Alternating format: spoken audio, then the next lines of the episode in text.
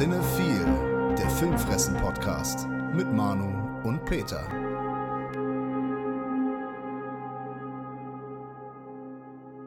Moin, liebe Cinephile Psychos und Filmfressen-Familie. Wir sind's, die drei Stooges der deutschen Podcast-Unterhaltung. Und es ist endlich soweit. Es ist wieder Oktober, Halloween-Monat. Das bedeutet, wir sprechen über, ja, Grusel, Horror, Filme, Themen, alles Mögliche, was irgendwie ballert, alles, was irgendwie mit Horror zu tun hat. Und heute haben wir uns einen fantastischen Gast eingeladen. Er heißt Alessandro und macht den YouTube-Kanal, also nicht nur auf YouTube, er ist überall, in allen Social Medias zu finden, unter Cinema Volante. Buonasera, Alessandro, ciao. Buonasera, schön, dass ich da bin. Für mich, freue mich. Wirklich. Und der Peter ist natürlich wie auch immer am Start. Natürlich. Ich freue mich auch, dass der Peter da ist. Freue ich mich auch. ja. ja. mal gucken, ob ich mich auch so darüber freue. Ach, wieso? Komm, wir haben ein ganz tolles Thema, aber bevor ich das äh, preisgebe, die meisten werden es eh schon gelesen haben in der Beschreibung, deswegen ist egal. Aber der Alessandro, der war schon mal bei uns. Und zwar zum Thema Giallo, beziehungsweise Jali. Wir haben über mehrere Giallo gesprochen, also über Jali, vor einem Jahr, auch zu Halloween. Coole Zeit, ja. Wunderbar. Stimmt. Und da haben wir gedacht, okay, aber lass mal wieder was Italienisches machen. Und Alessandro kam auf die Idee, lass mal über Lucio Fulci sprechen. Oder wie wir in Deutschland sagen, Lucci Flucci. das sagt der Portugiese, nicht wir Deutschen. Ja, echt. Doch in der Szene wird er schon gerne mal Lucci Flucci genannt. Echt? Schon ein bisschen despektierlich. Ja, der Godfather des Gore wird er genannt, weil gerade so diese ekelhaften, bis auf die Spitze getriebenen Splatter-Effekte häufig das sind, was einige seiner Filme ausmachen, aber nicht alle. Und was aber häufig das ist, worüber viele sprechen. Ja, man könnte ihn auch, ich habe jetzt ihm noch einen neuen Spitznamen gegeben, der Artist des Abjekten. Ja, alles, was irgendwie ekelhaft ist oder befremdlich, hm. äh, das Abjekte. Bevor ich euch das Wort dann übergebe, und der Alessandro hat nämlich ein paar ganz ungewöhnliche Filme gesehen. Und ich habe mich erstmal um sein Spätwerk äh, gekümmert. Aber wir alle können ja über seine Klassiker was sagen. Ich gebe mal so einen kurzen Abriss über sein Leben, oder? Sehr gerne. Hört sich gut ja, an. Damit wir alle wissen, damit die ganze Filmfressenfamilie Bescheid weiß über Lucio Fulci, der am 17. Juni 1927 in Rom geboren wurde. Und am 13. März 1996 ist er dort verstorben. Da sage ich auch später noch was zu. Da gibt es auch so ein paar Theorien um seinen Tod. Er hat angefangen, Medizin zu studieren, natürlich nicht direkt nach der Geburt, aber äh, so zur Kindheit habe ich jetzt erstmal. ich habe gedacht, ich überspringe die mal. Ich mache das so wie bei Jesus, die interessanten Jahre kommen später. Nach dem Medizinstudium ist er Andi und Alessandro, es, äh, es tut mir leid für dich und für alle Italiener heute, die zuhören. Ne? Ich versuche italienisch auszusprechen. Er hat Regie gelernt und zwar an der Centro Sperimentale di Cinematografia. Ich hoffe, das war einigermaßen in Ordnung. Alles, was aus deinem Mund kommt, ist in Ordnung, Manu. Also. oh. Oh, Peter, siehst du, so macht man das. ja, so wird hier bezirzt. Genau. Und da hat er erstmal Dokumentarfilme gedreht und war ja, vor allem Regieassistent und Drehbuchautor. Das war erst so seine äh, Beschäftigung. Weil in Italien ist das ja so, da sind ja viele Leute, die kennen sich ja, ne? Dario Argento, Mario Bava, Lamberto Bava natürlich sein Sohn. Und die haben auch viel kooperiert und zusammengearbeitet. Michele Suavi auch mit äh, Dario Argento später. Nur der Fulci nicht, ne? Der, der, der hatte keinen Bock. Der hat die alle als Konkurrenz gesehen und hat, hat sich gedacht, nö, ich mache hier meinen eigenen Scheiß, können mich mal. Eigenbrötler. Eigenbrötler, ja, schönes Wort. Ja. In den 50er Jahren hat er dann angefangen. Man kann so das so ein bisschen sagen, in den 60er, 70er Jahren hat sich eher fokussiert auf Komödien und Western, ne? mal so grob gesagt. In den 80ern dann diese ganz bekannten Zombie-Filme natürlich. New York Ripper ist natürlich auch noch ein Jallo, ne? das ist ja vollkommen klar. Also in den 70er Jahren auch noch einige Jolly, über die wir auch sprechen werden und auch letztes Jahr schon gesprochen haben. In den 80ern neben den Zombies kamen dann auch die Barbaren und Ende der 80er, Anfang 90er hat er sich dann mit Geistern beschäftigt. Und das war ja auch dann schon so gegen Ende seines Lebens. Da hat er sich dann irgendwie auch schon mit dem Ableben und mit dem, was dann irgendwie danach folgen könnte, ein bisschen befasst. Und ja, ist dann 96 äh, gestorben. Er war Diabetiker und es wird gemunkelt oder man munkelt heute immer noch, es ist nicht klar, dass er absichtlich seine Insulinshots nicht mehr genommen hat, weil seine Frau zuvor hat sich das Leben genommen, weil sie tödlichen Krebs hatte. Ja, so heißt es zumindest. Ne? So, so, sowas habe ich äh, gelesen. Und jetzt haben wir uns mal zur Aufgabe gemacht, vielleicht jetzt nicht nur Voodoo, Schreckensinsel der Zombies, New York Ripper und The Beyond und so im Detail zu besprechen, weil kennen ja schon die meisten. Er hat eben auch ein paar andere Genres bedient. Und da gebe ich direkt erstmal an den Alessandro, der vor kurzem auch in Italien war. Ja, genau. Und deswegen quasi in der Nähe vom Grab Fulcis. Vielleicht. Ich weiß gar nicht, wo der begraben ist. Doch in Rom, glaube ich. Ja, du hast schon recht mit allem. So ein paar Sachen würde ich noch gerne ergänzen. Was du sagst, Konkurrenz, ja, er hat es immer so gesehen, beziehungsweise es wurde so aufgebauscht und er hatte einfach keinen Bock auf die anderen, wie du eigentlich richtig gesagt hast. Aber er hatte schon mit einer seiner Lehrer, war Lucchino Visconti, einer der großen mhm. Regisseure, auch gerade des Noir und des Neorealismo. Und daraufhin hat er seine ersten, wie du sagtest, die Komödien gedreht unter Steno, ein Comedy-Regisseur, der viele von Toto gemacht hat, so der große Comedy-Man. So größer mhm. als Didi Hallervorden hier. Der hat ähm, über 100 Filme in 30 äh, Jahren gemacht. Der hat auch Goldene Palme in Cannes gewonnen, der äh, Schauspieler und so weiter. Für den hat er an die 20 Drehbücher geschrieben. Also er hatte viel schon geschrieben. Er hat auch früher, bevor er ähm, Film studiert hatte, war er ähm, bei der Zeitung Gazzetta dell'Arti und hat über Jazzmusik, die hat er kritisiert und geschrieben und Kunst und so weiter. Also er ist schon sehr belesen, intellektueller Typ, für alles interessiert. Und als Regieassistent unter Steno war auch einmal für einen Film mit Toto und Orson Welles als Darsteller mit diesem ah. Komödianten. Und der andere Assistent war Sergio Leone. Kennt man. Den kennt man zum Beispiel, genau. ja. Der äh, insgesamt weniger Filme gemacht hat als jetzt äh, so ein Toto oder unser Lucio mit 60 Filmchen. Und dann kam es irgendwann dazu, dass er, weil er so gute Arbeiten macht, Toto verlangt hat, von ihm Regie zu filmen bei seinem nächsten Film. 59, sein Debüt. Komödie. Und Lucio Fucci wollte das gar nicht. Der wollte, der hat sich wohlgefühlt mit dem Schreiben. Das war schon so ein Ding, nee, muss ich nicht. Ich verdiene hier mit meinem Geld, alles passt und so weiter. Aber weil es dann doch ein bisschen zu wenig Geld war, das er hatte, hat er gedacht, okay, ich mach's jetzt einfach fertig. Und der Film ist leider einer der schlechtesten Filme von Toto geworden. ein bisschen gefloppt. Und dann, und dann auch wegen Frauen und Co. trennten sich die Wege dann. Und dann kam es dazu, dass er beim selben Jahr dann wieder das Angebot für Regie äh, bekam, die Regie zu führen. Und dann hat er Adriano Celentano, oh. einen seiner ersten Musicalfilme, inszeniert und damit Adriano Celentano auch berühmt gemacht mitunter. Krass. Also Fulci ist der Celentano-Macher quasi. Er hat zwei seiner größten Songs hat er getextet, hat er geschrieben durch Fulci. Uh. Quattro mila baci. Da, da, da, Kennt jeder, auf, eure Eltern kennen es bestimmt und in Italien kennt es auch jeder. Die Songs, also das, so, das, sind, das hat er gemacht. Das sind so Sachen, ne? Die weiß man nicht. Die sind aber interessant, auch gerade wenn man sieht, was er später gemacht hat. Ja, wo, vor, vor, allem, wofür heute noch derbe abgefeiert wird. Ne? Es gibt auch in Italien eine Death Metal Band, die heißt Fulci. Die haben vor kurzem ihr drittes Album rausgebracht und das sind immer Konzeptalben zu seinen Filmen. Aber nicht die Komödien. ja, das ist einmal Voodoo Schreckensinsel der Zombies. Jetzt das letzte Album war äh, Voices from Beyond, war das Thema. Und das Debütalbum war, äh, ich glaube, City of the Living Dead. Hier, ein Zombie hing am Glockenseil. Ja, geilster auch so. Mein erster Kontakt auch mit Fulci damals. Egal. Ja, okay, das hört sich geil an. Ja, weil sonst ist er in Italien eher unbekannt. Weil jetzt auch gerade natürlich damals war der Regisseur per se jetzt nicht so wichtig. Ne? Jetzt an Adriano Celentano und Toto, die Darsteller waren halt wichtig. Ne? Der, wer dahinter stand, oder wer den Text für den Song geschrieben hat, das war damals egal. Und auch so ist er einfach in Italien, auch heute noch, um eher unbekannt. Ja, also der hat ja keine riesen Hits gelandet, ne? Und in der Kritik kam er ja auch nie gut weg. Das sind ja dann heutzutage wirklich hauptsächlich Gorehounds und Horrorfans, die ihn da noch hochloben und ihm vielleicht auch ein bisschen mehr Kunst unterstellen, als er wirklich gewollt oder gekonnt hat. Ja, das war so. Also außerhalb Italiens lief es schon. In, äh, in Frankreich, die Kritiker, die haben ihn geliebt. Auch gerade als die Zombie-Filme rauskamen, die haben gesagt, das ist der Poet des Makaberen. Ah, okay. Der Dichter und so weiter. Ne, das haben die, es wurde immer betitelt und so, ne? Aber das hat ihn auch genervt, Lucio Fulci. Dass die Kritiker, egal wie gut er war, auch später, nachdem er dann eben Komödien komplett die 50er durchgemacht hat und die 60er noch weiterhin mit so einem Franco Ciccio Duo, die hier so wie dick und doof sind, ne? So in der Richtung, da hat er auch für zwölf Filme gedreht, hintereinander weg und dann wollte er endlich davon lassen und hat dann eben seinen ersten Giallo gedreht, 69. Das war, wie heißt er? Nackt über Leichen, Una su altra. Hast du den gesehen? Ich habe den gesehen und der ist angelehnt an Hitchcocks, konnte man sich ja denken, ja, äh, Vertigo. Ah. Und spielt oh, okay. auch mit dem äh, Thema. Höhenangst? Nee, Höhenangst nicht, Höhenangst nicht. Das nicht. Nein, die Frau ist das Thema. Ach so, die Frau. okay, ich hatte auch gedacht, es geht um Vertigo an sich. Ah, okay. Nee, nee, nicht um das Vertigo an sich. Und auf jeden Fall super konstruierter Thriller, viel Erotik, gerade für damalige Zeit, 69. Sehr viel Erotik, auch lesbische auch viel gezeigt. Oh. Und da erkannte man schon, was Lucio Fulci, dass er echt Erotik einbinden konnte, ohne einfach nur, wir brauchen ein bisschen Sex, okay, wir zeigen Sex, sondern dass es wirklich mit der Handlung zu tun hatte oder auch den Figuren was gab. Okay, das kann ich später widerlegen. also, also schon genau. Spätwerk ist das auf, ist es auf jeden Fall nicht mehr so. ich habe auch schon so ein paar die Szenen im Kopf äh, vor Auge, die nicht mehr so sind, das recht. Und das sind halt super Szenen. Ich meine, es geht um Typen, Arzt, hat eine Frau, geht aber fremd. Und mit der Frau, der fremd geht, die erste Sexszene ist schon super. Habe ich vorher noch nie gesehen. Dann liegen die auf der Matratze und die wird von unten gefilmt. Also wir haben sprich ein rotes Leintuch über eine Glasscheibe, das das Bett darstellen soll. Und von unten wird gefilmt, wie die sich drauf rumtollen. stylisch, Ah, sieht okay, cool aus, ja. wirkt, Mhm. hat was.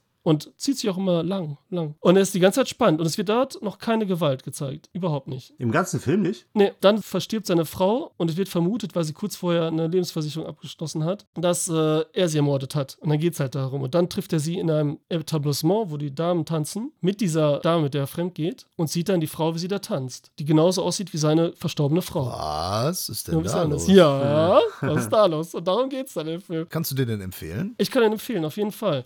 Weil er sehr gut gemacht ist, ein sehr guter Thriller. Er ist ein bisschen langsamer, auch ein bisschen der Zeit geschuldet, aber technisch schön und sehr gut inszeniert und auch wirklich spannend die ganze Zeit. Auch wenn man jetzt Vertigo gesehen hat, kann man immer noch sagen, ist es vielleicht anders das Ende? Ist da vielleicht, ne? Und so weiter, weil es bis zum Ende bleibt, finde ich jedenfalls bei mir was. So, ich kann mir auch vorstellen, dass so manche langweilig finden, aber wenn einer Lucio Fulci-Fan ist oder allgemein vom Giallo, go. Wie sieht das in Sachen Schauspieler aus oder SchauspielerInnen? Weil, wenn wir uns spätere Filme ansehen von ihm, kann man schon häufig attestieren, dass es nicht die besten Schauspieler sind. Ja, ja ähm, Jean Sorel, der in vielen seiner Filme mitgespielt hat, und Marissa Mel. Also die sind aber, Marissa Mel war jetzt nicht mehr am Start, ist aber hübsch, okay? Ja, Okay, okay, reicht. Geht.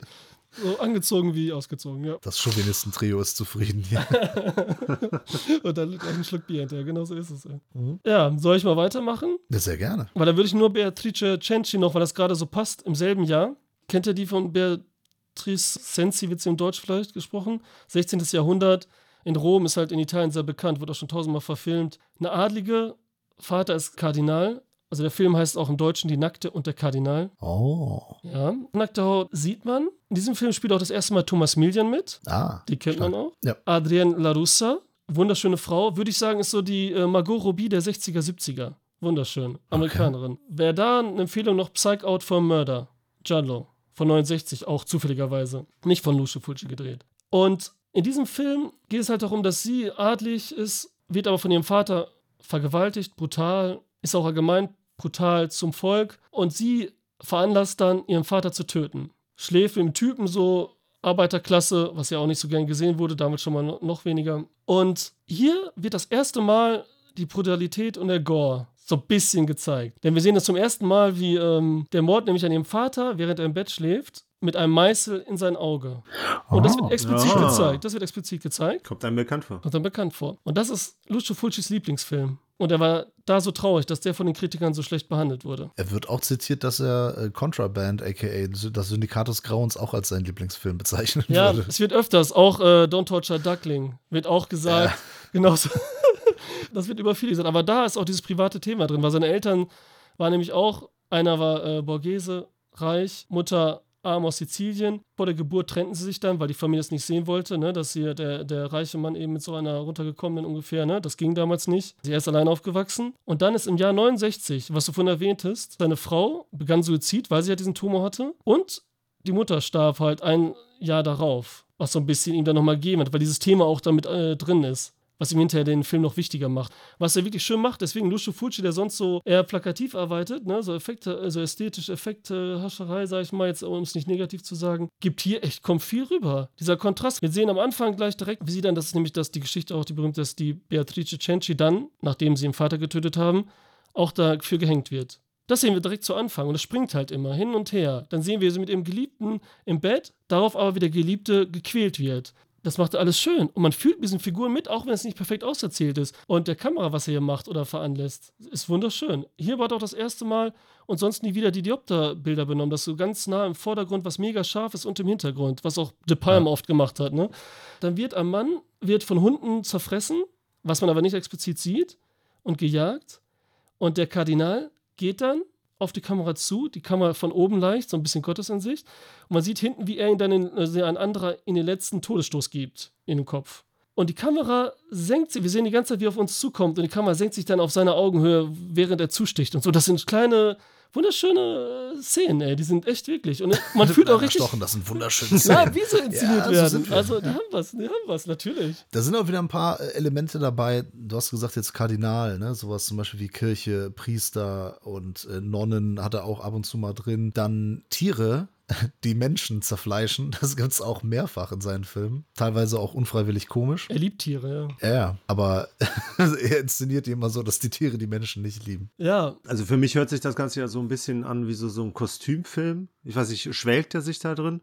Und das dann halt im Kontrast zu den Folterszenen, also das, was ihn dann also zumindest, ne, was so Gewalt angeht, hat er das ja später dann auch immer bis zum Exzess äh, getrieben. Ist das dann so das Interessante hier auch der Kontrast? Ja, also der Kontrast liegt so oft, sieht man es auch nicht explizit. Jetzt die Szenen, die ich genannt habe, das war es eigentlich schon. Also wird dann noch mit einem Hufeisen brennenden, ne, angetatscht, dann werden ja. viel nackte Haut auch wieder. Aber das ist jetzt nicht der, die Idee darin, diesen Kontrast zu veranlassen. Also es ist eher so, der Kostümfilm, weil sonst Beatrice Cenci wurde schon oft auch vorher verfilmt, ging halt mehr immer um dieses Reich-Arm-Dingen auch bewusst. Ja, was auch ein Kontrast ist. Ne? Genau, ne? ja, dieser Kontrast auf jeden Fall, schön. Aber hier geht es eher darum, um die Person, die Figuren an sich, diese Liebe und mhm. der Schmerz. Es wird so ein bisschen kleiner gemacht, der Film. Der ist so ein bisschen kleiner. Ist jetzt nicht so ein bombastischer Kostümfilm, wie ich es vorstellen mhm. kann. Aber er sieht gut aus. Also es ist nicht so ein äh, 0815 billiger Film, die er aber immer machen musste. Also wenn er da mit seinen 200 bis 400 Millionen Lire, da 200 bis 400.000 obwohl, jetzt ist ja die Hälfte wieder, obwohl inflationsbedingt passt es wahrscheinlich wieder mit Euro so ungefähr, ne? Das ist halt auch so ein Typ, der immer so drehen musste, ne? Die erste, höchstens die zweite Aufnahme, mehr geht nicht. Und das nehmen wir halt, ne? Das erklärt einiges. Ja, genau, das macht die Szene nicht schlechter. Im Gegenteil, eigentlich werten sie sie dann auch auf. Für uns jetzt, wenn überlegt, was er machen musste. Nein, aber das ist Beatrice Cenci, kann ich auch voll empfehlen. Also ehrlich gesagt. Und das Geile ist ja eigentlich bei Lucio Fulci, können wir vorwegnehmen, alle Filme gehen 90 Minuten, das ist schon mal das Beste, ne?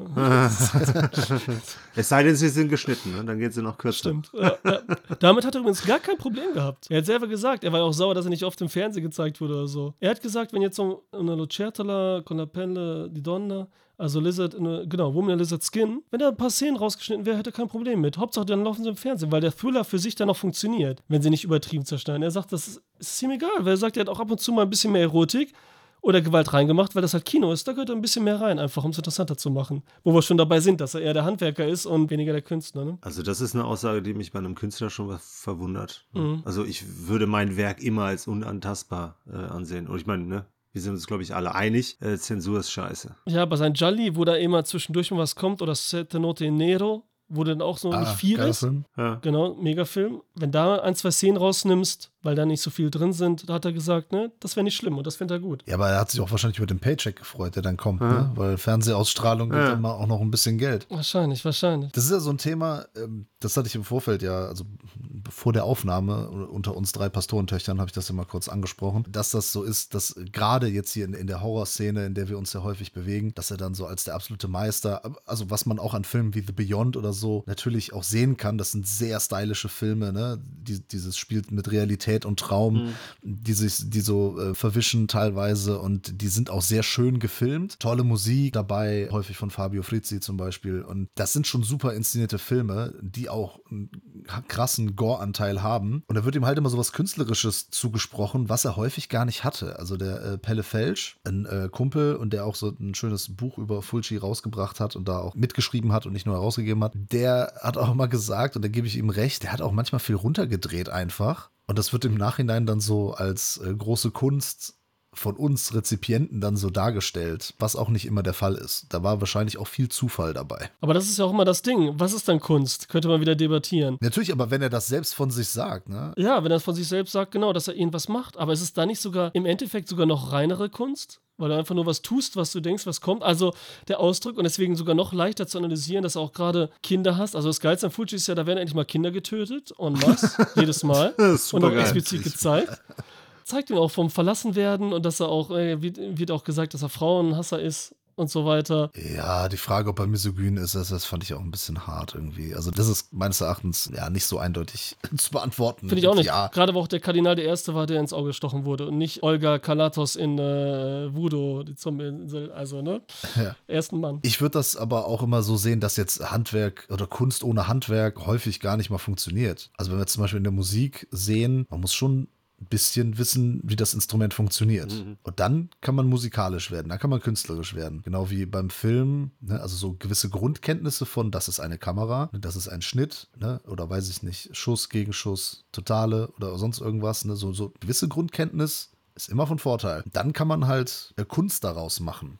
Ja, ich meine, wenn man einfach nur weiß, also Musiktheorie reicht natürlich auch nicht. Du kannst das Handwerk lernen, Mhm. aber Dynamik, gewisse Dynamik und ein gewisser eigener Stil macht dann die eigene Kunst. Und das ist aber beim Film oder bei Theater würde ich das genauso sehen. Ich finde das irgendwie schon merkwürdig, dass er sagt so, ne, ich, ich war eher Handwerker oder ich bin eher Handwerker als Künstler. Ich meine, das schließt sich ja nicht unbedingt aus. Nein, das nicht, aber es ist ja so, willst du extra absichtlich etwas ausdrücken? Ne? Willst du etwas erzählen? Ja. Willst du etwas sagen und willst du irgendwas zusammenfassen? Und er ist nicht so, er hat eher Geschichten gehabt und hat dann Dinge von sich damit reingepackt. Jedes Mal. Immer dasselbe, eigentlich. so, das ist so, es ist halt, ne, und hinterher wurde es halt immer, ne, was du schon angedeutet hast, die späteren Filme, wurde es jetzt immer so lapidarer, so, ne, okay, komm hier, das wieder und, ne, weniger Gefühl. Aber das ist ja diese Kunst, was in seinen Filmen, wenn wir jetzt auch die Jolly nehmen, so wie die Trilogie des Todes, jedenfalls in Italien heißt, ich glaube, die wird auch tausendmal anders genannt. Ja, Trilogie der Hölle, glaube ich. Ja, der, der Tore der Hölle und so, ne, hier von H.P. Lovecraft und so. Ähm, da ist es auch so, egal was er macht,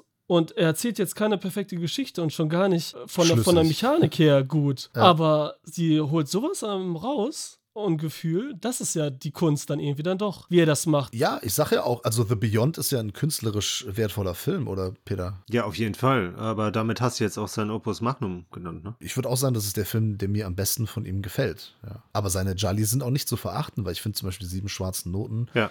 Don't Torture a Duckling und New York Ripper, die gefallen mir auch Sette. Note Nero. Ach hier, und Woman in Lizard Skin, auch mega. Ja, Sette Note Nero ist so einer meiner Lieblinge irgendwie. Da gebe ich dir recht, mit Jennifer O'Neill. Wunderschön erzählt, wunderschön Ja. konstruiert und auch mit dieser Idee und wie die geschrieben ist, also mega. Atmosphäre und die Musik, die ja später in Kill Bill sogar dann äh, übernommen wurde von Tarantino komplett. Fabio Frizzi Track, also ne, mehr Honor geht ja nicht. Was hat Tarantino noch gemacht? Der hatte auch, was du gesagt hast, Godfather of Gore. In der CSI Miami Folge hatte einer, trug einer das Shirt, mal abgesehen davon, dass da auch einer lebendig begraben wurde, genau wie bei Kill Bill, was auch unser lieber äh, Zombie am Glockensaal gemacht hat, die wunderschön inszeniert Ja, ist. City of the Living Dead. Und die ist ja. wunderschön inszeniert, diese Szene auch. Wenn sie da im Grab liegt und dann rausgestochen wird, Shining-mäßig mit der Axt, sagen wir es jetzt mal so, mit diesem Rhythmus, mit diesem Viererschnitt, Axt, äh, nee, Spitzhacke, dann sehen wir, wie sie eindringt, dann sehen wir ihr Gesicht, dann wieder, wie er ausholt und so weiter. Also, das ist schon Hammer. Klar, aber du musst natürlich das Handwerk, also du kannst ja die Vision haben, du kannst sagen, ich habe diese Vorstellung, also die Kunst quasi, aber du brauchst das Handwerk, um es Ja. Nein, umzusetzen. nein, das auf jeden Fall. Ja, Deswegen, ich, ich finde, das geht da auf jeden Ja. Fall Hand in Hand. Ja, aber ich würde auch grundsätzlich sagen, also für mich ist, wer ist er? Äh, Fulci auf jeden Fall eher ein Künstler als ein Handwerker. Das muss ich rausschneiden. Nee, das ist geil, lass das bitte drin, ist super. Flutschi heißt er. Genau, Flutschi, Flutschi, Lutschi. Eher Künstler als Handwerker. Ne? Also unter Handwerker verstehe ich einen Kubrick, der sich Linsen raussucht, der sich über alles Gedanken macht und jahrelang braucht, um einen Film zu machen, während Fuji das halt im Akkord wirklich äh, jedes Jahr oder teilweise auch zwei, drei pro Jahr gemacht hat, was natürlich bei dem einen oder anderen Film so ein bisschen Qualitätseinbußen gehabt hatte. Aber wenn wir uns mal das Jahr 81 anschauen mit das Haus an der Friedhofsmauer, The Black Cat, den ich auch noch relativ unterschätzt finde, und über Ja. dem Jenseits und danach im nächsten Jahr dann noch äh, der New York Ripper zu machen, das ist dann schon irgendwie große Kunst, vier Filme innerhalb von anderthalb Jahren, qualitativ hochwertige Filme halt zu Du machen. kannst sagen, sieben in drei. Die sieben besten Filme hat er nicht in, innerhalb drei Jahren, drei Jahren gemacht. Das ist schon krass. Wollte nämlich gerade sagen, also 1980 mit Ein Zombie hing am Glockenseil und Syndikat des Grauens kann man Ja, dazu 79 nehmen. kannst du halt Voodoo, Genau, kannst du auch noch dazu nehmen. Da haben wir Ja. echt in knapper Zeit, haben wir echt sieben Filme in drei Jahren. Ja. Und das ist dann eher der, Effizienz. ja, Effizienz. Und das meine ich mit Handwerker, eher wie er sich auch selber nennt. Der haut da sieben Filme in drei Jahren raus, ne, weil er auch für so ein Voodoo-Schreckeninsel kriegt er da 3000 Euro. Ne? Also das ist so, so ein Ding, er braucht halt, ne, braucht ein bisschen Suppe auf dem Tisch, ne, wie das so ist. Der hat da halt, ne, zwei Monate hatte der höchstens zum Drehen immer, knapp. Ne? Wo so ein Hitchcock für so ein Vertigo jetzt zum Beispiel Una Solaltra in zwei Monaten, Hitchcock hat Vertigo in sechs Monaten gedreht. Also das sind so Sachen, ne? Klar, wenn wir jetzt der Handwerker und der Perfektionisten jetzt so als ähm, für Hitchcock statt ähm, Kubrick zu nehmen. Obwohl, und Kubrick hat viel äh, vorweggenommen und auch gerade Shining-mäßig, wo du das sagst und so, ne? Haus an der Friedhofsmauer oder eben äh, Don't Torture Duckling, die erotische Szene, auch hier mit Lolita, solche Sachen. Aber hinterher auch Ice White Shut könnte dann auch wieder beziehen auf, ähm, ah, jetzt fällt mir der Name nicht ein. Egal. Zu viel erzählt, zu viel erzählt. Nee, aber das ist ja, ähm, ach, jetzt habe ich auch vergessen. Ja, der Laut.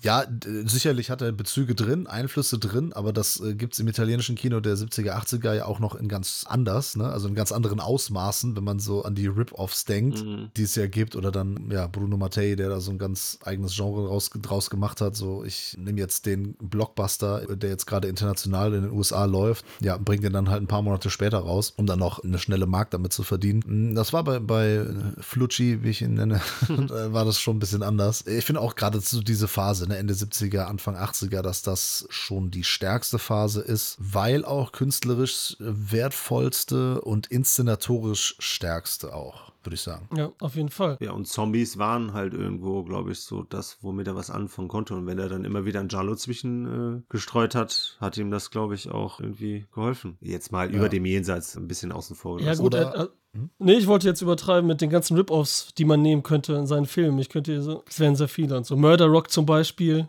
Habt ihr den gesehen? In der Ja, Tanzschule. Ja. In der Tanzschule gemordet wird. Was So ein bisschen so Suspiria? Spirit angelehnt, aber mit Szenen geklaut aus Flashdance. Komplett mit dem, mit dem Regen von oben. Tanzszenen, die echt schön sind, die aber gut sind, ey. Aber auch so ein bisschen Stage Fright, oder? Hier Aquarius. Stage von Fright auch so ein bisschen, genau. Mattei. In der dann. Äh, Michele Suave. Äh, meine ich doch. War der vorher? Aquarius war was war vorher? vorher. Nee, Aquarius war nachher. Echt? Ja, Aquarius war Ah, nachher. Ende der 80er, okay. Ja. Ja, Aquarius war 86, nachher. 87. Ja, Und äh, umgekehrt. Murder Rock eben 84, 85, wo dann schön ähm, der Mörder die Damen betäubt, die Tänzerin, und dann mit einer Nadel ins Herz stechen muss. Das natürlich immer unter dem Busen liegt, unter dem Blanken. Immer, egal wie klein der Busen ist oder wo er gerade runterhängt, ist immer im Busen. Das ist äh, auch ganz cooler Film. Na, hat wirklich was, auch wieder von dieser Slash-Atmosphäre, ne? Ja, das macht ihn auch aus. Also, wenn, wenn wir halt auf die Schauwerte gehen, jetzt nicht nur Brüste, sondern eben auch der Splatter, der Gore. Es gab natürlich schon andere Filme oder auch später, die vielleicht noch krasser sind, aber er hält halt so lange drauf. Ja, ob die Effekte jetzt gut gemacht sind oder nicht, er hält trotzdem drauf. Ist scheißegal. Und dass man so lange oder so langsam, wie er das zelebriert, ne, bei Voodoo zum Beispiel, so dieses langsame Heranziehen, das Auge, ne, was auch dann wieder, das ist auch wieder so, ein, so eine Sache, die immer wieder in seinen Filmen vorkommt. Das Auge, ne, in Nahaufnahme. Das Auge, das zerstört wird. Ne. Ich habe hier dieses Buch Fulci, Filme aus Fleisch und Blut. Gespannt, was sie drüber sagen. ja. Ja, Deadline, äh, das Filmmagazin, hat, den, hat das herausgegeben, nachdem Pelle Felsch, der das zusammen mit Markus, äh, Markus Stiegelegger, der auch äh, Herausgeber ist, die haben überlegt, ja, wo können wir es rausbringen? Und ich habe dann gesagt, frag doch mal bei Deadline an. Und dann kam es tatsächlich, ja. Die Erstauflage inklusive DVD ist auch leider schon vergriffen, also bevor ich das hier Leuten schmackhaft mache. Die Zweitauflage ist schon lange angekündigt, ja, dauert aber halt noch ein bisschen. Es ist so witzig, in Italien gibt es kaum die Filme zu kaufen, gar nicht von Lucio Fulci. Mhm. Null. Die müssen auch aus England, aus Deutschland, holen sich die Dinger, ne, Arrow und so weiter. Das ist auch krass. Und Bücher auch wenig, weil er halt nicht so bekannt ist. Und weißt du, was dann echt von so einem äh, YouTube-Italiener da vorgestellt wurde? Das deutsche Buch hier. Ach, Ja. Von Deadline. Präsentiert er, blättert er komplett durch. konnte er das lesen? Nee, weil er Deutsch kann und so versucht er so ein Ah. bisschen zu erzählen und zeigt dann Ausschnitte aus der DVD, ne, mit den Interviews. Und da dachte ich so, Alter, jetzt müssen sogar, also witzig, ne, aber dass wir dann aus Deutschland die Dinger holen müssen und präsentieren und alle die Kommentare drunter, oh Mann, wieso kann ich kein Deutsch und bla bla. Also schon, Hm. ja, schon geil. Wollte ich nochmal so. Dank dir, dank dir, Mann. Ja, genau. Im Gegensatz äh, dazu ist ja Argento in Italien schon eher beliebt. Mhm. Ne? Also ist er- da Ja. schon echt äh, ein Star immer noch und halt Fulci irgendwie so gar nicht. Und das ist echt krass, dass du das auch so, so belegen kannst, dass, äh, dass wir, dass er im Ausland dann so gefeiert wird. Ja. In dem Buch, es geht unter anderem auch die, um die Rolle des Kindes oder die Rolle der,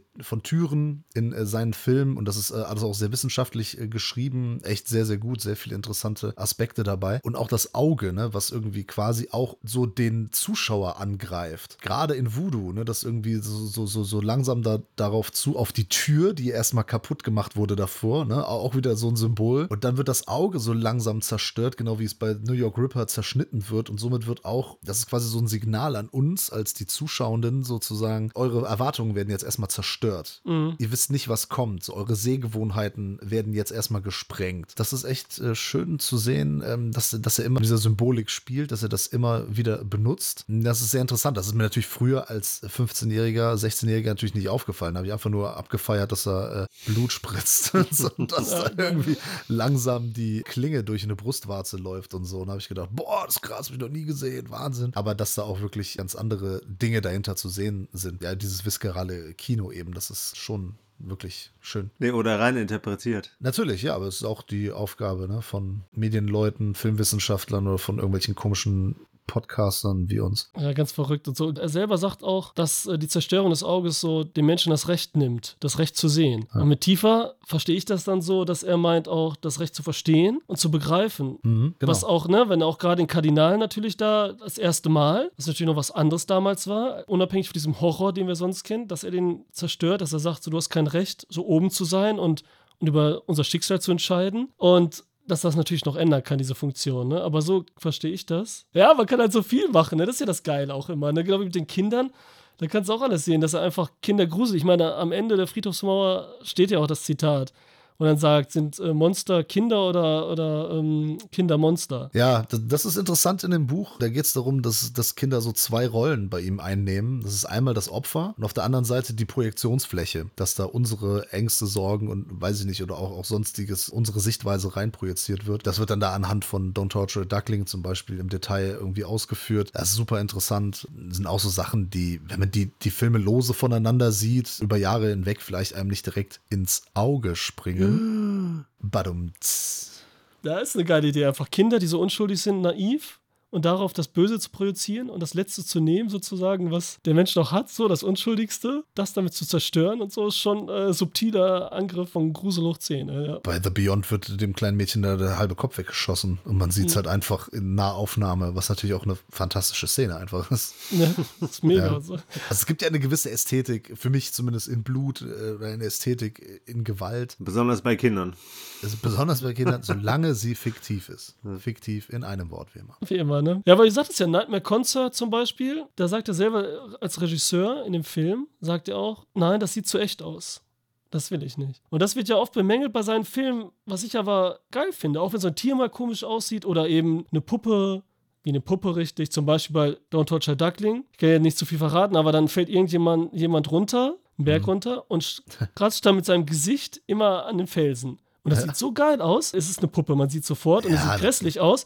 Aber da will auch nur wieder die Hülle zerstören und, und uns wirklich direkt sagen, wir sind nur eine Puppe. Wir sind da nicht mehr nach dem Tod, weil er sich ja mit dem Tod ausnimmt. Das finde ich gut. Und andere sagen wieder, das sieht kacke aus. Ich finde das gerade interessant, weil es so verfremdlich aussieht, weil es nicht echt aussieht. Zum Beispiel, die haben das zwar nicht gewollt, aber jetzt zum Beispiel ähm, Terminator. Das hat Ja. James Cameron nicht so gewollt, aber als er da sein Auge einsetzt und das totaler Plastikkopf nur ist von dem ähm, Arnold Schwarzenegger. Ich finde die mega gruselig so. Man sieht, dass es kein Mensch ist, aber umso gruseliger ist es. Ja, er ist ja auch kein Mensch. Es spielt ja kein Mensch. Genau, und deswegen ist es noch mehr, dass es so irgendwie das unterstreicht, anstatt das so echt auszulassen. Also deswegen finde ich das bei ähm, Fuji dann oft, wenn es so unecht aussieht, umso echter wirkt es dann. Bei mir jedenfalls. Ne? Also ist komisch, aber ja. Ja, das ist ein sehr interessanter Ansatz. Ganz kurz, weil ich meine, wir sind im Halloween-Monat, eigentlich wollen wir ein bisschen mehr über Horror sprechen. Ich habe aber seinen einzigen Poliziesco geschaut, nochmal. Den habe ich mir jetzt nochmal besorgt, weil ich früher eine DVD hatte von Syndikat des Grauens, aka Contraband. Ich habe den ewig nicht mehr gesehen. Peter, hast, kannst du dich erinnern?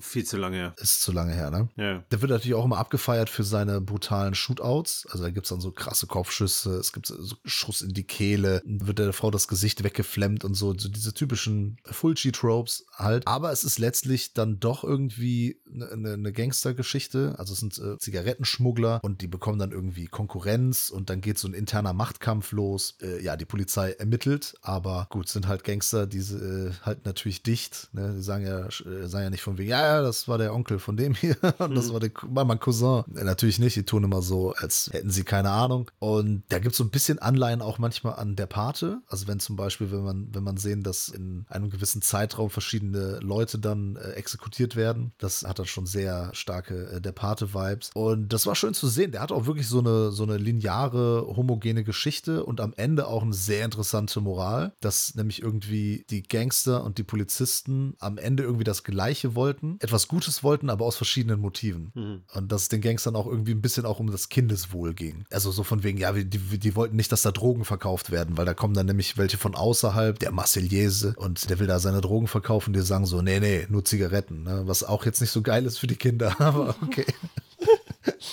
Also aus damaliger Sicht, das ist 1980, ne? Da waren Zigaretten noch für alle gut. Also da sagen, das auch war das kein Problem. gesponsert hier. Das ist wirklich ein außergewöhnlicher Film von ihm, weil der sich komplett anders anfühlt, bis eben auf diese brutalen Szenen. Da denkt man wieder, oh, jetzt kommt der Fulci halt raus. Zumindest dieser brutale Fulci. Ja, der Fabio Testi spielt ja den Luca. Genau, ist die Und der ist auch ein sympathischer Typ, muss man sagen, oder? Findest du auch, Ja. dass der immer gut, der hat was irgendwie, ne? Das war so ein richtiger Mann, auch so ein groß Typ, aber hat so ein bisschen was Weiches irgendwie, ne? Könnte so ein, so ein Cary Grant mäßig. ja, ach ja, gut, ja. äh, so ja. ein bisschen so in die, in die Richtung geht der. Ja, guter Schauspieler. Aber in dem Film, also, ne, der echt hart ist, geradlinig und auch noir par excellence, die Vergewaltigungsszene ist heftig. Ja, Alter. Ja, das ist echt unangenehm. Also die ist krass gemacht auch. Ja, vor allem, wie die dann schreit die ganze Zeit und er hört das ja dann auch und so. Ah, das ist ah, fies. Was du sagst, dass da diese Gewalt jetzt dann eben in solchen Filmen wie Beatrice Cenci oder hier in diesem Poliziotesco, dass die dann natürlich ganz anders wirkt als in seinen Horrorfilmen. Ja. Weil hier wirkt ja noch viel härter und roher. Das hat nichts Überhöhtes mehr, das hat nichts Genau. Fantastisches mehr, da ist nicht mehr die Tür ins Jenseits oder, oder über das Jenseits hinaus. Das ist wirklich in der Realität verankert. Ne? Spielt in Neapel, glaube ich, ist das. Ja, wo sonst, ne?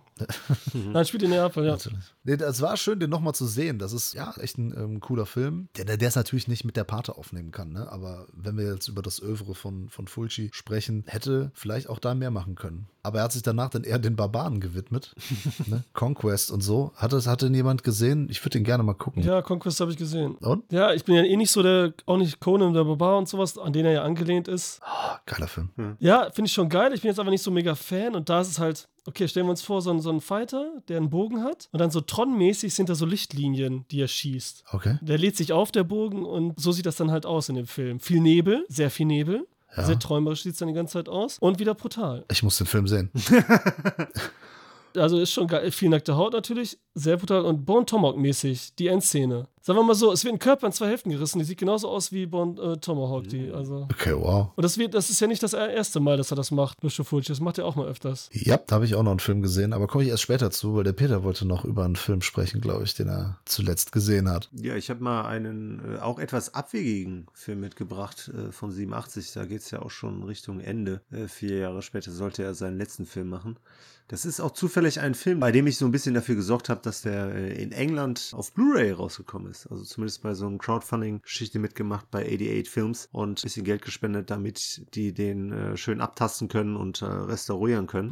Und ich kannte den bis dato noch nicht. Und ne, bei diesem Crowdfunding-Geschichte gab es dann halt auch den Film, beziehungsweise es waren halt insgesamt ein paar mehr Filme. Gab es dann halt auch die Blu-ray, ne, wo, wo man dann halt auch schön eine Danksagung und so einen Scheiß gekriegt hat. Aber viel, viel, viel dankbarer war ich halt über den Film, weil ich den äh, ganz cool fand, weil der auch für ihn so ein bisschen, glaube ich, ein Punkt war, wo er, ja gut, ich meine, hatte es mit über dem Jenseits ja auch schon so ein bisschen so ins Surreelle, ja hier mit Jenseits und mit, ja jetzt nicht Parallelwelt, aber so, so ein bisschen Geisterwelt, so ein bisschen das Metaphysische halt auch entdeckt und dann halt vielleicht auch erforscht hat, beziehungsweise in seinen Film auch aufgegriffen hat. Ja, und der Film, der hat gar nicht mal so die 80er Optik, weil ich ganz cool finde. Der wirkt eher sogar wie so, so 70er stylischer äh, Argento. Wir haben hier ein, ja, so, so, so ein College. Ja, nee, eigentlich mehr so, so wie so ein Frauenhaus eigentlich. Da hat man so das Gefühl. Dort haben wir natürlich viele hübsche, junge Mädels und wir sehen ganz am Anfang, wie eine der Mädels halt quasi verarscht wird. Ein Prank geht schief. Sie stirbt quasi dabei, landet zumindest im Koma und danach scheint äh, es so zu sein, dass ihre Seele da eventuell sich von ihrem Körper gelöst hat und jetzt eine der anderen Mädels, die neu dazuzieht, beseelt hat, sag ich jetzt mal, ne? Und über sie halt auch dann quasi so ein bisschen Rache nimmt. Ich meine, der arbeitet hier natürlich auch wieder mit Dingen, die ihn vorher halt ausgezeichnet haben, außer dem Gore, weil wirklich gewalttätig ist er nicht. Selbst in der FSK 18 ist das längst nicht das, was wir so vor allem halt von seinen Zombie-Filmen her kennen. Aber der hat hier ein paar eher coole Ideen Richtung anderem Verständnis für Horror, weil er auch hier wieder sehr viel mit äh, Tieren arbeitet. Ich, ich habe den, oder zumindest Alessandro Duas, glaube ich, gesehen. Du sprichst auf die Steckenszene Genau. an. Die ist geil. Ja. Auf jeden Fall, die ist fantastisch. Da ekelt man sich auch äh, immer so ein bisschen Ja. mit, besonders weil das halt den nackten Körper eines dieser Mädels komplett äh, überdeckt. Was? Schnecken? Ja, ja, genau. Ja. Nackt Schnecken. Nee, mit, äh, mit ihrem Häuschen, aber das ist schon Slugs. ekelhaft. Aber es sieht geil aus. Und das Coole Ja. ist halt, das sind echte Schnecken auf einem echten Körper. Sind die alle echt? Weil so bei, bei The Beyond sind ja auch so ein paar Spielzeugspinnen dabei zum Beispiel, die er da so untergejubelt hat. Es ist eine, die nicht echt ist, die sie im Mund hat. Aber der Rest ist komplett echt. Und das sieht einfach nur geil aus. Und du kannst halt das nicht besser hinkriegen, als wenn du dann wirklich echte Schnecken nimmst. Und da muss ich halt auch ein bisschen den Hut ziehen äh, vor der Dame, die das mit sich äh, hat machen lassen. Ja gut, dir wird das bestimmt bezahlt bekommen haben. Ja, gut, aber ich meine, das ist jetzt auch kein hochbudgetierter Film, ne? Also ich Ja. kann mir nicht vorstellen, dass er eine hohe Gage für gekriegt hat. Das war doch der in Rumänien ist doch, oder Jugoslawien ist der komplett gedreht. Und das sind alles stimmt. Mädels daher und Ja. die paar Euros gekriegt haben. Ich glaube nicht, Ja, ja, dass genau. die in einem anderen Film waren. Ne? Also es waren schon so, komm mal her, du siehst Ja. gut aus, komm, hier leg dich mal hin und so. Ne? Das ist schon so ein bisschen so. Ja, ja. Aber ansonsten finde ich den auch irgendwie unterhaltsam, äh, weil der hat dann zwischendurch auch wieder so, so ganz bescheuerte Szenen, weil wir hier auch wirklich, ja, in Anführungsstrichen Laiendarsteller haben. Ähm, die Mädels machen ihren Job schon ganz cool, besonders halt die Hauptfiguren. Haben die denn jetzt eigentlich durch das Crowdfunding dann noch ein bisschen Kohle bekommen, die Mädels, Mädels oder? Äh, das glaube ich nicht.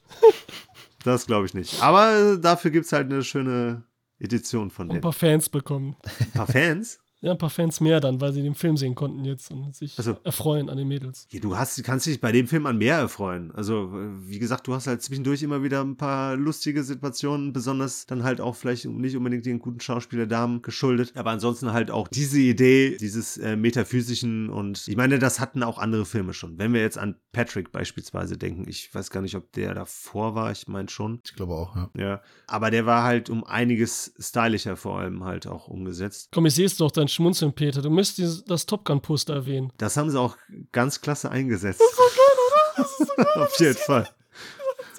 Tom Cruise. Alessandro, hau du den mal raus. Ich weiß gar nicht, ist schon Man länger muss dabei gewesen sein. Ja, das ist so, die sind halt in diesem Haus und da sind die halt, haben die ihre Zimmer und da haben sie natürlich Poster hängen. Und da sind auch andere. Ich, ich glaube auch äh, Rambo oder Rocky ist auch da, ne? Egal, auf jeden Fall ist dieses Tom Cruise Ja. Poster Rocky ist von da. Top Gun. Da ist die eine Spin äh, da ist die eine Schnecke drauf auf dem Ach, Rocky. Sowas, Ja. ne? Und dann hält er dieses typische Bild, wo Tom Cruise lächeln, weiße Zähne und dann die Daumen hochhält. Genau. Und dann erscheint, wie war es denn? Da erscheint da einmal ein Geist davor und dann fällt sie aus dem Fenster. Sie fällt aus dem Fenster, ist tot und dann sehen wir nur das Poster nochmal im Bild. Stimmt, genau sowas. über Ja. lange Zeit, wie Tom Cruise da grinst und die Daumen hochhält. Das ist so geil, Alter. Und sie ist so tot runtergefallen.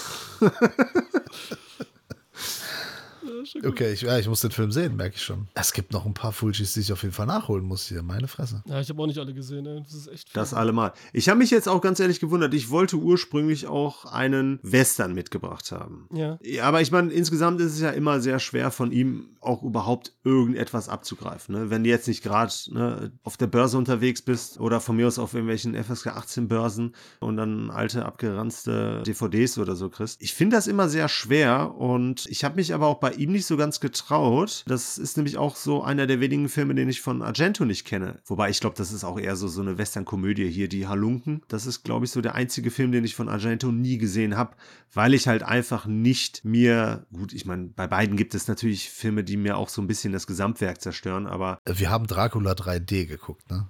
Muss Ja. äh, was haben wir geguckt? Kenne ich nicht. Dracula 3D. Kenn In ich. 3D. vor Kenne ich nicht. Habe ich nicht gesehen. Kenne ich nicht. Leugnet. Nee, aber ich meine, ne, wir, vorhin fiel ja der Name Sergio Leone, ne? Und Kenn ich. ja, kennen wir alle. Aber ich tue mich halt bei solchen Nischenregisseuren dann irgendwie schwer, weil ich mir nicht vorstellen kann, dass sie geile Western hinkriegen. Also ich glaube, das kann man schon mal festhalten. Also von den 60 Filmen, die Luigi Fulci äh, gemacht hat, es sind nicht alle 60 gut, ne? Ja, Also bei weitem nicht.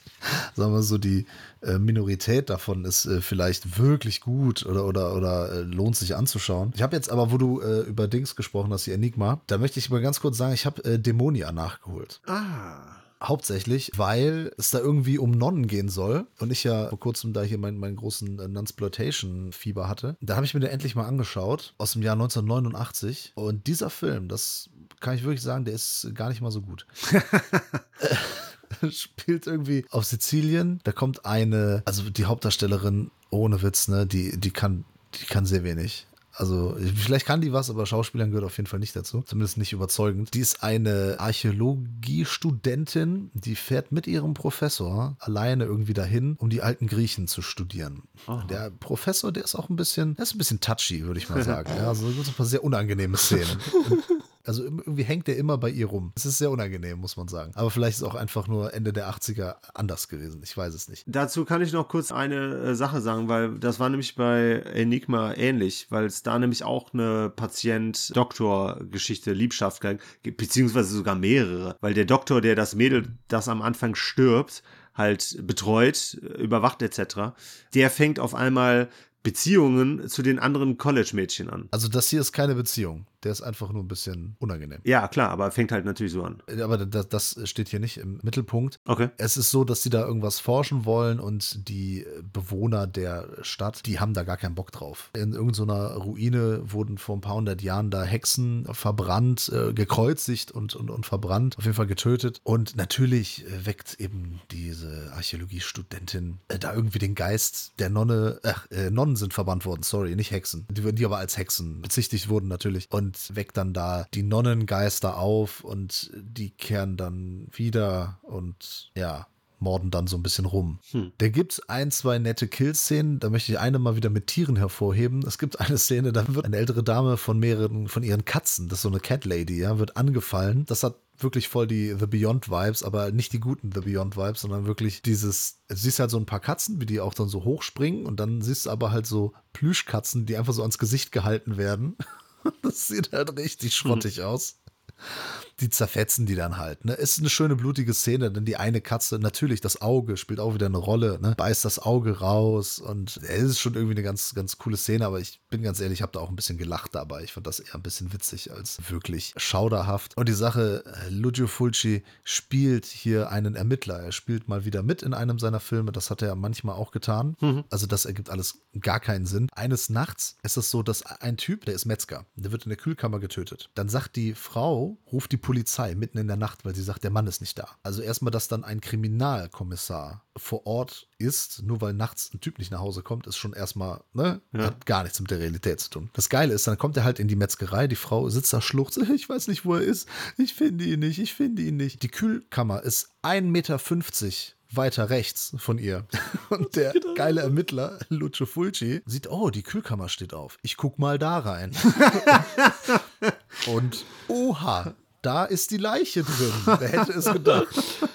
Also super Banane, ne? Und dann geht er nur raus und sagt den ganzen Leuten so, es soll keiner in die Kühlkammer gehen. Ne? und so, ja, wieso, was ist da los? Es soll keiner in die Kühlkammer gehen. So, die Frau hier raus und keiner darf in die Kühlkammer gehen.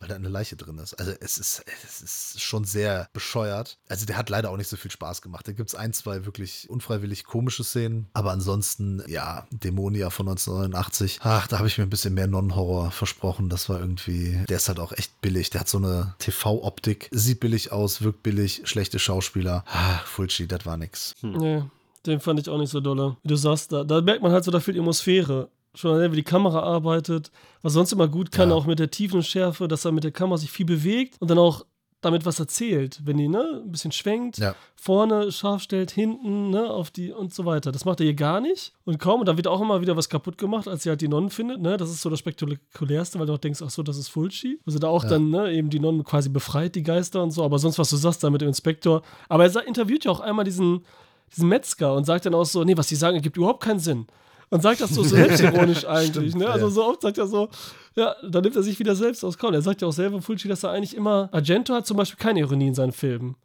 Jetzt vielleicht später bei Tenebre und so ein bisschen mehr, aber dass er selbst immer Ironie hätte in seinen Filmen und so. Dass er sich selbst auch nie ernst nehmen würde. Ja, aber das, das wirkt leider nicht gewollt. Das ist das mhm. Problem. Ja, weil alles, alles insgesamt einfach nicht, ne? Nein, nein, äh, funktioniert, das stimmt, ja. Ich würde nämlich Dämonia ankreiden, dass der Film sich zu ernst nimmt. Der will vielleicht lustig sein, aber da gibt es dann irgendwie die Zelten da, also der Professor und die, und die Studentin. Daneben sind so was sind so andere Leute, die machen da jeden Abend Party und dann ist der Professor auch da genervt davon. Und da, sowieso Saufen ist da auch so, so ein Thema. Da gibt es dann auch ein paar Besowskis, die dann auch da zu den Hexen, Nonnen runterkommen in diese Katakomben. Es ergibt alles nicht viel Sinn. Ja, und macht aber auch keinen Spaß, weil Sinn ergibt ja nie viel das bei ihm, das, ne? aber es macht ja, keinen Spaß. Ja. ja, leider macht er wirklich keinen Spaß. Ja. Ich bin jetzt kein H.P. Lovecraft-Fan oder so, hab's auch nicht gelesen oder so. Aber was ich immer höre, und da sind doch die äh, Trilogie des Todes, ist ja für äh, H.P. Lovecraft-Fans muss es ja das Beste sein überhaupt. So diese Grenzüberschreitung, diese, dieses Tod, dieses unverständliche Gefühl rüberbringen. Da kommen schon gewisse Vibes rüber, ja. Jetzt mal für alle Fans da draußen, ey, also ich würde sagen schon, ey, extrem. Und dieses Gefühl verliert sich halt in den späteren Filmen, die wir jetzt hier genannt haben, alle, ne, leider. Wir haben gar nicht gesagt, für die Leute, die das nicht wissen, ne? Es ist A City of the Living Dead, Gates of Hell, also The Beyond und Haus an der Fried- Friedhofsmauer. Das ist die quasi die Höllentrilogie oder wie auch immer. Die auch in drei Jahren gedreht hat, ne? In zweien eigentlich. Genau, in zweien. Soll ich einmal den Western mal? Das war mal so ein Be- Western-Beispiel, weil Peter ja Angst hatte.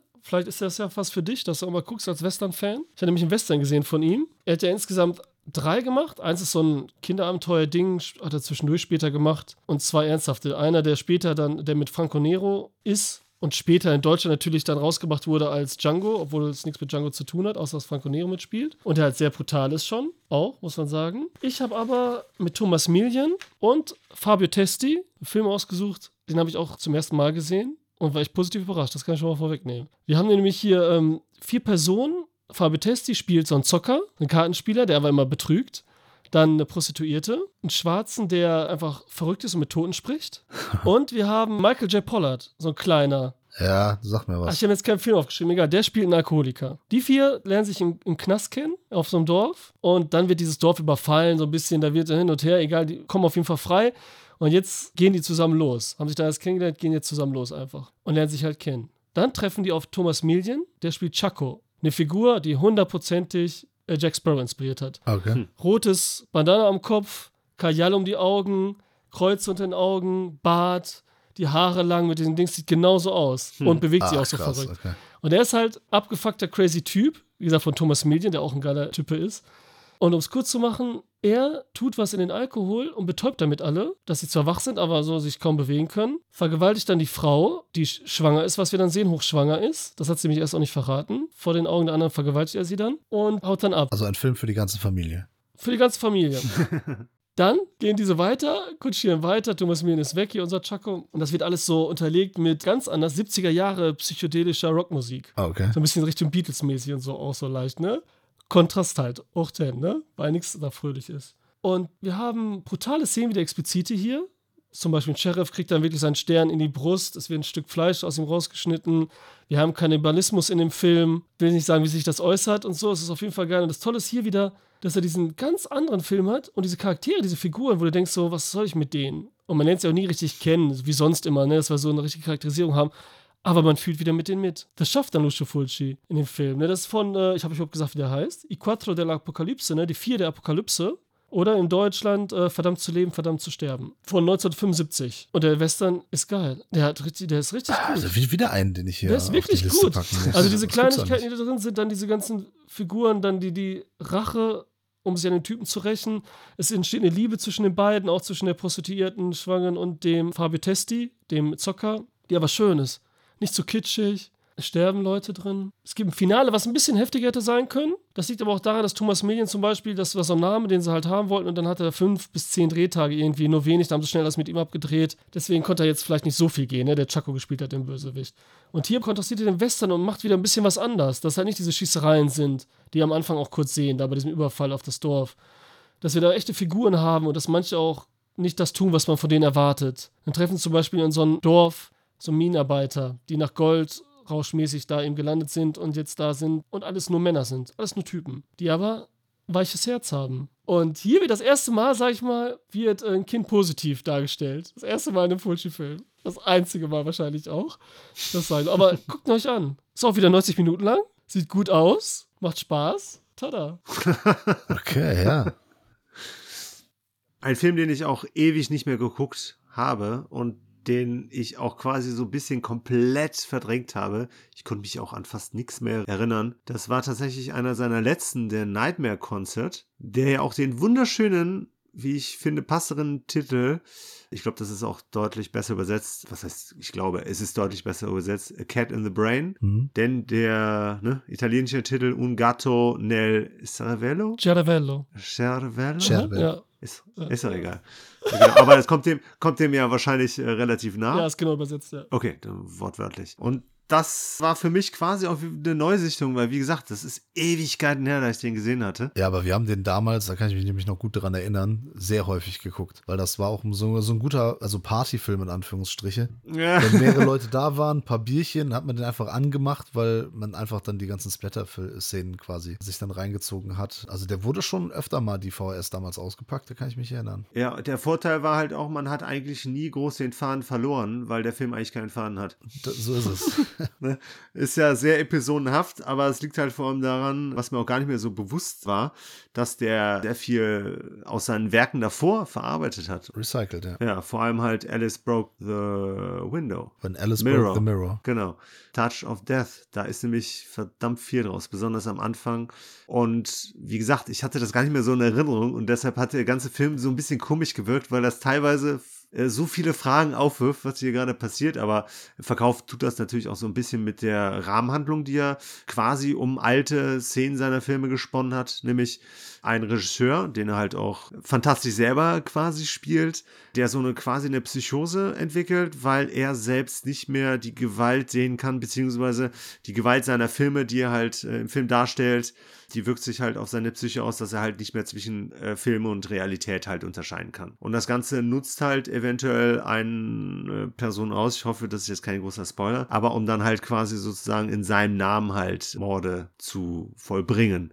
Aber ne, wenn man ehrlich ist, der Film macht da jetzt auch nicht gerade einen großen Hehl draus und irgendwann sagt die eine Figur halt auch direkt in die Kamera, was ihre Motivation ist und das halt bestimmt nach einem Drittel, äh, spätestens nach der Hälfte. Aber der ist lustig. Ja. Und ich finde es halt auch krass, wie er das dann dennoch schafft, das irgendwie dann doch schon zu einer homogenen Masse irgendwo, auch wenn es halt sehr viele Fragezeichen gibt, zu gestalten. Ne? Also aus so vielen alten Schnipseln und nur das bisschen, was dann halt dazu gedreht wurde. Aber hat dann auch immer wieder coolen Witz drin. Halt den Gore, weil der ja auch sehr krass zensiert wurde, wurde, glaube ich, auch indiziert, beschlagnahmt. Aber schön, wie er hier mit auch musikalisch wieder bei dem anknüpft, was ihn halt vorher auch immer ausgezeichnet hat. Nur diesmal ein bisschen noch bekannter von dem, was er hier einsetzt, weil er dann auch so paar bekannte Musikstücke zurückgreift aus Jazz und Klassik und ein paar sehr lustige Figuren hat, weil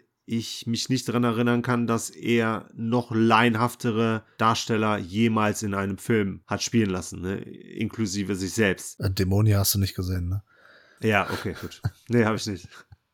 Aber ich, äh, das Niveau ist ähnlich, ja. Okay. Aber der Fulci selbst, finde ich, kommt irgendwie doch ganz cool rüber. Ich meine, man merkt halt schon, dass er nicht groß schauspielern kann, dass er kein Schauspieler ist. Aber dennoch schafft er es in dem Film irgendwie Sympathie bei uns aufzubauen. Und so ein bisschen verarbeitet er auch so sein Problem mit der Zensur und hat dann quasi auch so eine, ja, so eine Aussagerrichtung äh, der, der Kritiker, was dem ganzen schönen Touch dann auch gibt. Und er hat natürlich dann auch natürlich eine Kind, Kopf, äh, Kind, äh, Köpfungsszene drin, äh, die sich natürlich auch äh, sehen lässt, wobei ich jetzt nicht mehr weiß, aus welchem Film die war. Aber ja, ist, was seine Trademarks angeht, ne, auch die Augen sind wieder überall äh, vertreten. Tür auch. Aber gut, klar, wenn er aus seinen Filmen davor halt ne, so die besten Stücke, sag ich mal, äh, nimmt, dann ist das klar, dass man hier quasi genau das kriegt, was man in seinem Film davor halt auch gekriegt hat. Aber sehr, sehr unterhaltsam. Es ist so, so, so ein Best-of quasi genau. zum Abschluss oder kurz vor Abschluss nochmal ein Best-of rausgehauen. Ja. Mm, ja, ich kann mich erinnern, dass wir auch da viel Spaß mit hatten und äh, ja, die Rahmenhandlung war irgendwie ganz interessant, aber hat äh, so wirklich Sinn ergeben hat das alles dann nicht mehr. Also so die, die Szenenübergänge auch und so, das ist alles sehr lose dahin behauptet, könnte man mal sagen. Ja. Von wegen Screenplay oder irgendwie Drehbuch. Naja. Ja, so ein bisschen äh, Kung Pao.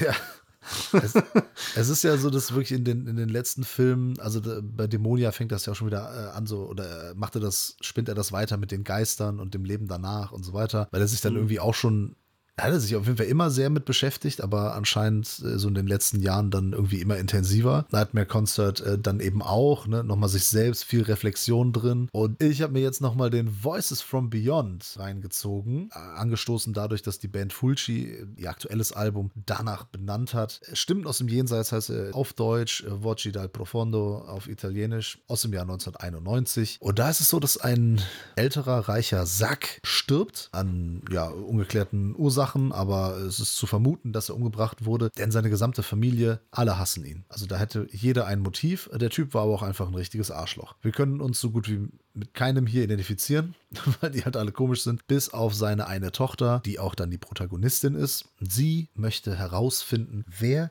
denn jetzt für den Tod verantwortlich war. Denn, und das ist halt wieder das, äh, was dann so, ja, ein bisschen biografisch oder, oder beziehungsweise ne, so, so wieder das Thema Tor ins Jenseits aufgreift. Es ist so, dass der, während der Körper des Vaters verrottet, spricht der Geist mit der Tochter und bittet sie darum, den Fall aufzuklären. Also warum auch immer, ich weiß jetzt nicht, was ihm das großartig bringt. Einfach nur wahrscheinlich Conclusion, Gewissheit und dann kann er in die neue Welt treten, irgendwie sowas. Und ja, und das muss dann irgendwie, also da, damit wir auch den Zeitdruck verspüren, so ein bisschen Spannung, muss das halt passieren. Und wir sehen ja die ganze Zeit natürlich den Körper, wie er verrottet, immer mehr, es wird immer schleimiger und das ist eben wieder dieses Abjekte, was er ja so gerne zelebriert oder damals zelebrierte zumindest. Und dann haben wir so ein bisschen so ein Krimi, Who Done It. Glaube ich auch fürs Fernsehen gedreht, wenn ich mich recht entsinne. Ich bin mir nicht ganz sicher. Hab hier ein Mediabook von Inked Pictures. Gut, kann man man davon halten, was man möchte. MIDI, mhm. äh, äh Booklet-Text von Mike Blankenburg, also Ink Pictures, haben mir jetzt nicht den besten Ruf, um es mal so zu sagen. Auf jeden Fall habe ich mir äh, diesen Film nochmal reingezogen und das ist nicht einer seiner besten, aber da gibt es ein paar sehr schöne Szenen. Wir haben gerade auch immer dieses Thema mit Tod, Leben, Übergänge. Es gibt eine Zombie-Szene in dem Film, der ist generell nicht brutal, sondern eher ein bisschen eklig. Und Lucio Fulci spielt sich mal wieder, nicht selbst, sondern also er spielt, hm. er spielt mal wieder eine Rolle, er bekleidet eine Rolle und zwar eines Mediziners. Hm. Und da schließt sich der Kreis ne, zu dem, was er ja selbst studiert hat. Er ist ja Mediziner und hat das an den Nagel gehangen, um Filme zu drehen. Ja, und hier sehen wir in einer Szene, in der er eine Obduktion durchführt, um dem auf den Grund zu gehen, was denn den, den Vater getötet hat. Ich sage mal ganz ehrlich, die Auflösung wird einem nebenbei ins Gesicht geschlagen. Ich weiß, dass das ein sehr krasser Gegensatz ist, aber genauso fühlt sich das an. Also eine Figur macht irgendetwas, Protagonistin kommt rein, dann macht eine Figur etwas und wir wissen eigentlich direkt, ach okay, gut, alles klar, das ist es. Und dann wird das aber irgendwie später nochmal als der große Twist verkauft. Also es ist ein bisschen merkwürdig. Finde den aber trotzdem ganz ansehnlich. Ich mag da die Atmosphäre. Es ist alles sehr traumhaft inszeniert. Ne? Das ist so total überbelichtet teilweise. Also es hat immer so diesen schimmernden Rand. Ihr wisst, was ich meine, ne? Ja. Hm? Ja, traumhaft ist schon gut. So ein bisschen so ein Weichzeichner so leicht drauf. Ne? Weichzeichner war das, genau das, was ich äh, gesucht hatte. Und äh, teilweise wirklich extrem hier zu finden. Ja, besticht hauptsächlich durch die, durch die Atmosphäre. Die hat er da wirklich drin. Ansonsten dieses Houdanet-Ding, ja, hm, wieder so ein paar Szenen, die vielleicht ganz witzig rüberkommen können. Da weiß ich dann jetzt nicht, ob der das wirklich so ernst, ob er das witzig gemeint hat oder nicht. Ja, ist aber mal ein anderer Film. Es ist wirklich mal nicht ein Zombie-Film, es ist mal wieder nicht der totale Terror oder sonst was, äh, sondern mal wieder eine ganz andere Herangehensweise, was ihm ganz gut steht und natürlich auch wieder so ein Thema, was er dann, ja, was ihn persönlich beschäftigt hat zu dem Zeitpunkt und das er dann verarbeitet hat.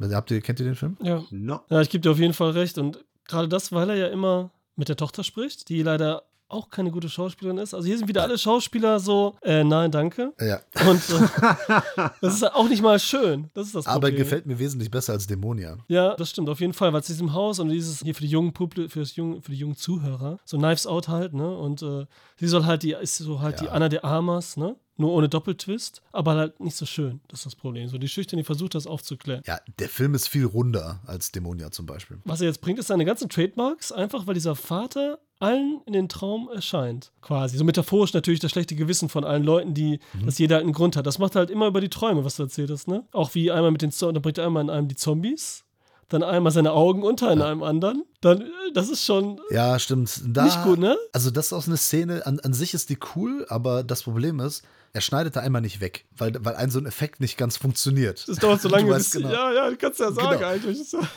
dauert so lange, bis das zerplatzt mit dem Messer. Das ist so eine Suppe mit Augen, genau. Und da genau, genau. versucht sie es aufzustechen. Das klappt dann beim zweiten nicht so. Das dauert richtig lange. Das flutscht immer so weg. das ist voll doof. Ja, und dann denke ich mir auch so, dann steigt doch später ein in den Take. Warum zeigt er trotzdem die Szene komplett, ne? Aber war ihm anscheinend egal. Ja, ist ihm egal, ja. Und wie du sagst, hier ist das Kind am Anfang, kommt ja wieder nicht glimpflich weg bei Fulci. Ja. Und am Ende, ohne es jetzt zu spoilern, ja. ist es mehr oder weniger auch schuld. Also wieder böse quasi, ne? Also er bringt es schon immer zum Ausdruck, was er so indirekt direkt, ne? Es ist immer dieses, es ist nicht immer nur Opfer, es ist wirklich, das ist bei Don't Torture a Duckling auch so, ne, dass wir da auf eine falsche Fährte geführt werden und am Ende ist es dann doch wieder äh, anders. Das Bild des Kindes ist wirklich bei ihm sehr unterschiedlich äh, konnotiert. Das ist sau interessant. Da kann man sich wirklich viele Gedanken zu machen äh, oder auch mal dieses Buch lesen. Ich kann es wirklich nur empfehlen, auch wenn ihr es jetzt nicht mehr bekommt. Ja, wollte gerade sagen. Vielleicht alle müssen sich mal bei Deadline melden oder hier beim, beim, beim Stiegelegger oder so, alle mal schreiben, von wegen, die zweite Auflage soll mal rauskommen, damit ihr euch das alle mal holen könnt. Das ist echt gut. Da sind äh, gute Leute dabei, nicht ausschließlich, aber äh, sind viele gute Leute dabei, die auf jeden Fall gute Sachen schreiben. Ja, geil.